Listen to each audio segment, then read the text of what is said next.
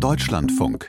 Sport am Morgen. Gleich in der ersten Saison in der Champions League überhaupt hat Eintracht Frankfurt das Achtelfinale erreicht. Das erste K.O.-Spiel in diesem Wettbewerb hat die Eintracht jetzt aber verloren. 0 zu 2 zu Hause gegen Neapel. Maximilian Rieger aus unserer Sportredaktion. Wie groß sind denn jetzt noch die Chancen, dass es für Frankfurt weitergehen könnte? Ja, das ist wahrscheinlich noch die beste Nachricht für Eintracht Frankfurt nach diesem Hinspiel. Neapel hat es gestern Abend versäumt, das Duell praktisch schon komplett für sich zu entscheiden. Die Chancen waren nämlich da. Neapel war ein wirklich starker Gegner. Nachdem die Frankfurter zu Beginn eigentlich ganz gut in die Partie gekommen sind, sind die Italiener immer stärker geworden. Kevin Trapp hat dann noch einen Elfmeter gehalten. Kurz darauf war dann aber ein Konter der Neapolitaner erfolgreich. Und in der 85, äh, in der 58. Minute wurde dann auch noch Eintracht-Spieler Randall Colomoani nach einem Foul mit glattrot vom Platz gestellt. Und spätestens von diesem Moment an hatte das Team von Oliver Glasner keine Chance mehr. Mit der roten Karte war es natürlich noch mal schwieriger und dann hat man einfach auch die Klasse und das Selbstvertrauen von Neapel gesehen, die das dann ganz ruhig und souverän abgewartet haben, zwei, drei klare Chancen sich noch erspielt haben und eine davon verwertet und am Ende eben auch verdient 2 zu 0 gewonnen haben. Sagte Glasner nach dem Spiel, aber Neapel hat nach dem 2-0 eben dann auch nicht mehr hundertprozentig auf das 3 zu 0 gedrückt. Zudem hat Kevin Trapp dann noch mal ein paar Mal gut gehalten und deswegen werde man nicht als Touristen nach Neapel fahren, so Glasner, sondern wolle eben alles versuchen, das Spiel in drei Wochen erfolgreich zu bestreiten.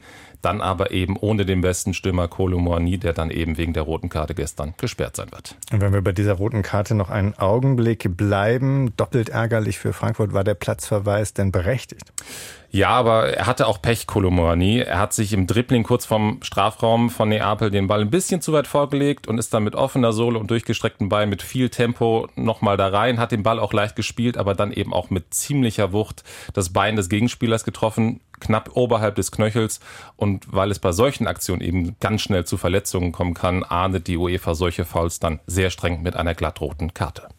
Ja, es gibt ja schon eine gewisse Regel, dass, dass wenn du halt ähm, praktisch mit dem gestreckten Fuß auch äh, einen Gegenspieler triffst, dass es dann äh, eine rote Karte ist. Es war sicherlich in der Dynamik, sah es glaube ich schlimmer aus, als es wirklich war. Aber ich glaube, dass man sie geben kann. Das ist, ist halt nun mal die Regel ähm, und von daher ist es ärgerlich für, für uns, ärgerlich für Randall, aber solche Dinge passieren halt. Das war die Einschätzung von Eintracht Sportvorstand Markus Krösche nach dem Spiel. Ja, und ärgerlich eben, weil Kohle Moani sicherlich nicht die Absicht hatte, so faul zu spielen, aber nach der aktuellen Regelumsetzung in der Champions League ist das eben rot. Und so wird es für Frankfurt schwer im Rückspiel und noch schwerer wird es übrigens für Liverpool mit Trainer Jürgen Klopp. Liverpool verliert nämlich nach früher 2 zu 0 Führung gegen Real Madrid zu Hause noch mit 2 zu 5. Soweit der Blick auf die Champions League der Männer. Gestern sind aber auch die DFB-Fußballerinnen in ihr WM-Jahr gestartet mit einem 0 zu 0 gegen Schweden. Welche Erkenntnisse lassen sich aus diesem Spiel ziehen?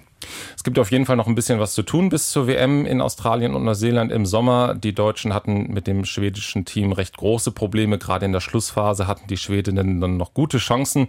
Da scheitern sie aber entweder am Pfosten oder an der sehr guten Torhüterin Merle Frums. Wir sind jetzt äh, in der Vorbereitung auf die WM und wir haben uns das erste Mal jetzt in diesem Jahr getroffen nach einer längeren Pause. Ähm, Testspiel hat jetzt auch gedient, einige Sachen auszuprobieren, die wir uns vorher im Trainingslager erarbeitet haben. Also, dass wir da noch nicht auf Turnierniveau sind, ist, denke ich, nachvollziehbar. Also keine Panik bei Froms und aus dem Spiel lässt sich sicherlich der ein oder andere Schluss ziehen.